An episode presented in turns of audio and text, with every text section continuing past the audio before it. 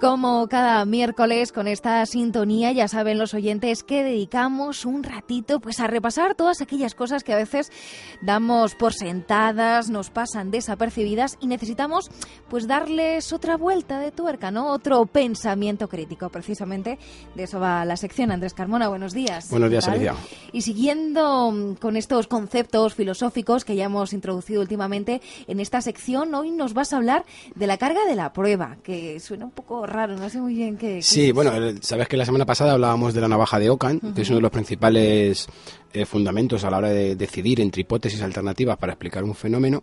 Y hay otra, otro principio científico, que es el de la carga de la prueba.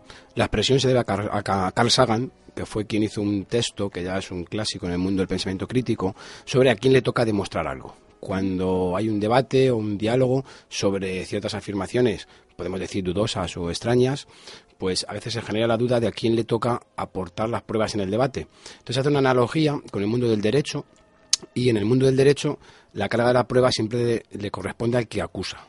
¿Vale? En un juicio hay un fiscal, hay un abogado, pues la carga de la prueba la tiene el fiscal. Es decir, toda persona es inocente hasta que se demuestre lo contrario. Por lo tanto, quien tiene que demostrar que el acusado es culpable es el fiscal.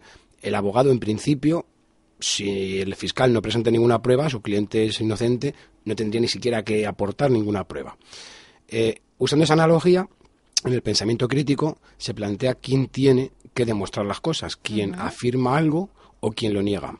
Y en este caso, la carga de la prueba siempre corresponde a quien hace una afirmación extraordinaria. Quien hace una afirmación extraordinaria es quien tiene la obligación de presentar las pruebas correspondientes en función de la afirmación que haya hecho. Es un, decir, un ejemplo, ¿no? Que nos puedas poner para hacernos un poco vamos más a ver, el punto de referencia que tomamos es el conocimiento científico.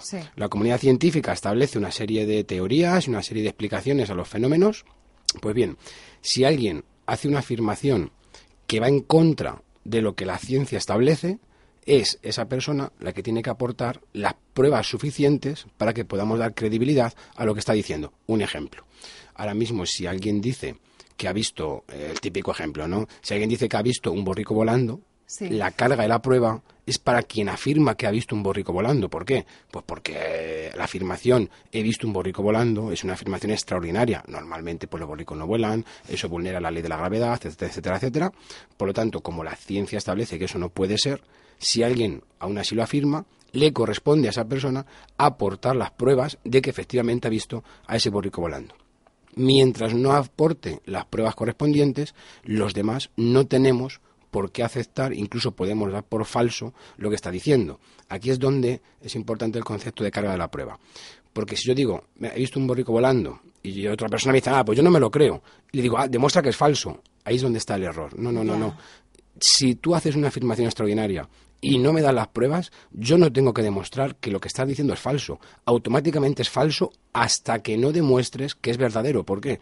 Porque lo que estás diciendo es algo tan extraordinario que sin pruebas tenemos derecho automáticamente a no aceptarlo y a no creerlo. Bien, entonces esto eh, se aplica solamente a esas afirmaciones extraordinarias que decías. ¿Exactamente qué, son? Vamos a ver, claro, eh, cuando, cuando afirmamos algo, podemos afirmar de varios modos distintos. Por ejemplo, si yo digo simplemente pues que tengo un amigo que mide un metro ochenta, pues eso es una afirmación ordinaria, entra dentro del orden de lo normal.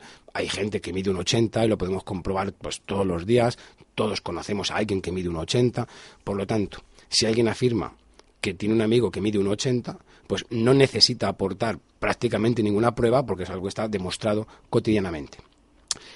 Si otra persona dice que tiene un amigo que mide 2 metros 10, esa afirmación no es ordinaria, pero tampoco es extraordinaria. Es improbable. ¿Por qué? Porque la probabilidad de que una persona mida 2 metros 10 pues es mucho menor. Entonces, que yo conozca a alguien que mide 2 metros 10 puede generar más duda, porque puede que me lo esté inventando, puede que no sea cierto, porque no hay tanta gente que mida 2 metros 10 y que por lo tanto pueda conocerlo. Pero tampoco hace falta muchas pruebas para demostrarlo, bastaría una fotografía o bastaría simplemente pues presentarte a la persona, ¿no? No, haría falta muchas pruebas para demostrar algo así, ¿no? Porque es improbable, pero no es imposible. Ahora bien, si yo digo que tengo un amigo que mide 4 metros, eso es una afirmación extraordinaria, porque sale fuera totalmente de lo que entendemos lo que es el orden de realidad que establece la experiencia, el conocimiento científico, etcétera. Si alguien dice que tiene un amigo de cuatro metros, es a esa persona a la que le corresponde demostrar que efectivamente tiene un amigo que mide cuatro metros. Y no bastaría una fotografía, no bastaría un vídeo, ahí tendríamos casi que coger al amigo y tocarlo para ver pues, que no es un robot, que no es una máquina, porque ahí podría haber fraude. Esto es lo que decimos los escépticos, que prueba, eh, afirmaciones extraordinarias requieren pruebas extraordinarias. ¿Cuántas pruebas hay que aportar a favor de una afirmación? En función de lo extraordinaria que sea la afirmación. Si mi afirmación es que tengo un amigo mío de cuatro metros, tengo que presentar muchísimas pruebas para poder aceptar una afirmación de ese calibre. Si me presentan pocas pruebas, pues evidentemente tengo todo el derecho del mundo a no aceptar como verdadero lo que me están diciendo. Algo así como proporcionalidad, ¿no? Dependiendo. Claro, en función de lo extraordinario de la, de la afirmación, tiene que haber las pruebas en proporción a lo extraordinario que sea lo que te están diciendo, efectivamente. Entonces, por lo tanto, me imagino, Andrés, que para terminar, eh, finalicemos diciendo que no haría falta, en principio, demostrar la, la falsedad, ¿no? De las afirmaciones Claro, porque además es imposible. O sea, es imposible demostrar. Vamos a ver, eh, Bertrand Russell inventó lo que se llama la, la, tetera. La tetera, él decía, yo podría decir que hay una tetera orbitando en el espacio y a ver quién es capaz de demostrarme que es falso. Y evidentemente no se puede demostrar que no hay una tetera que esté dando vueltas en la órbita de la Tierra. Ahora bien, en tanto que no hay pruebas de que exista, podemos aceptar que no, lo, que no existe esa tetera que está girando en el universo todas las afirmaciones extraordinarias del tipo de ovnis, fantasmas, etcétera, es verdad que no se puede demostrar que sea falso, pero es que no hace falta demostrarlo. Es quien afirma esas cosas extraordinarias quien tiene que aportar las pruebas.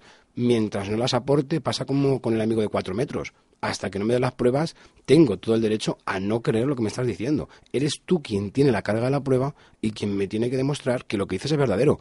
Mientras no me lo digas, automáticamente lo considero que es falso. Ojo, y al revés también. Si la ciencia establece algo y alguien dice que eso es falso, es él quien tiene que demostrar que es falso. Pero si la comunidad científica, por ejemplo, establece la ley de la gravedad, y hay multitud de pruebas a favor de la ley de la gravedad, y alguien dice que es capaz de volar, es esa persona que dice que es capaz de volar, en tanto que niega la ley de la gravedad, quien tiene que demostrar que la ley de la gravedad es falsa. No puede ser al revés. Entonces esto, bueno, pues en el ámbito científico sirve para discernir las opiniones que tienen una validez o que tienen una credibilidad científica de las que no la tienen. ¿Quiere decir eso que todas las afirmaciones extraordinarias son falsas? No, pero que necesitan las pruebas. Cuando en la Edad Media se dijo la hipótesis heliocéntrica, que era el Sol el que estaba en el centro del sistema solar y no la Tierra, en ese momento era una afirmación extraordinaria porque nosotros nos parece que es el Sol el que se mueve y no la Tierra, pero Galileo, Copérnico, etcétera, presentaron suficientes pruebas como para poder aceptarlo. Pero sin pruebas no se puede aceptar una afirmación. Vale, pues nos vamos a quedar, Andrés, con eso. Cuando nos venga alguien contándonos un poco cuento, le decimos, sí, está muy bien, pero demuéstramelo. ¿no? Efectivamente. ¿De qué vamos a hablar la semana que viene? De falacias, ya que hemos visto algunos principios científicos que sirven para discernir entre teorías o para saber eh, valorar las afirmaciones, pues también hay argumentaciones que parecen lógicas y no lo son, como son las falacias, y vamos a hablar de eso. Pues hasta la semana que viene, Andrés. Venga, hasta luego.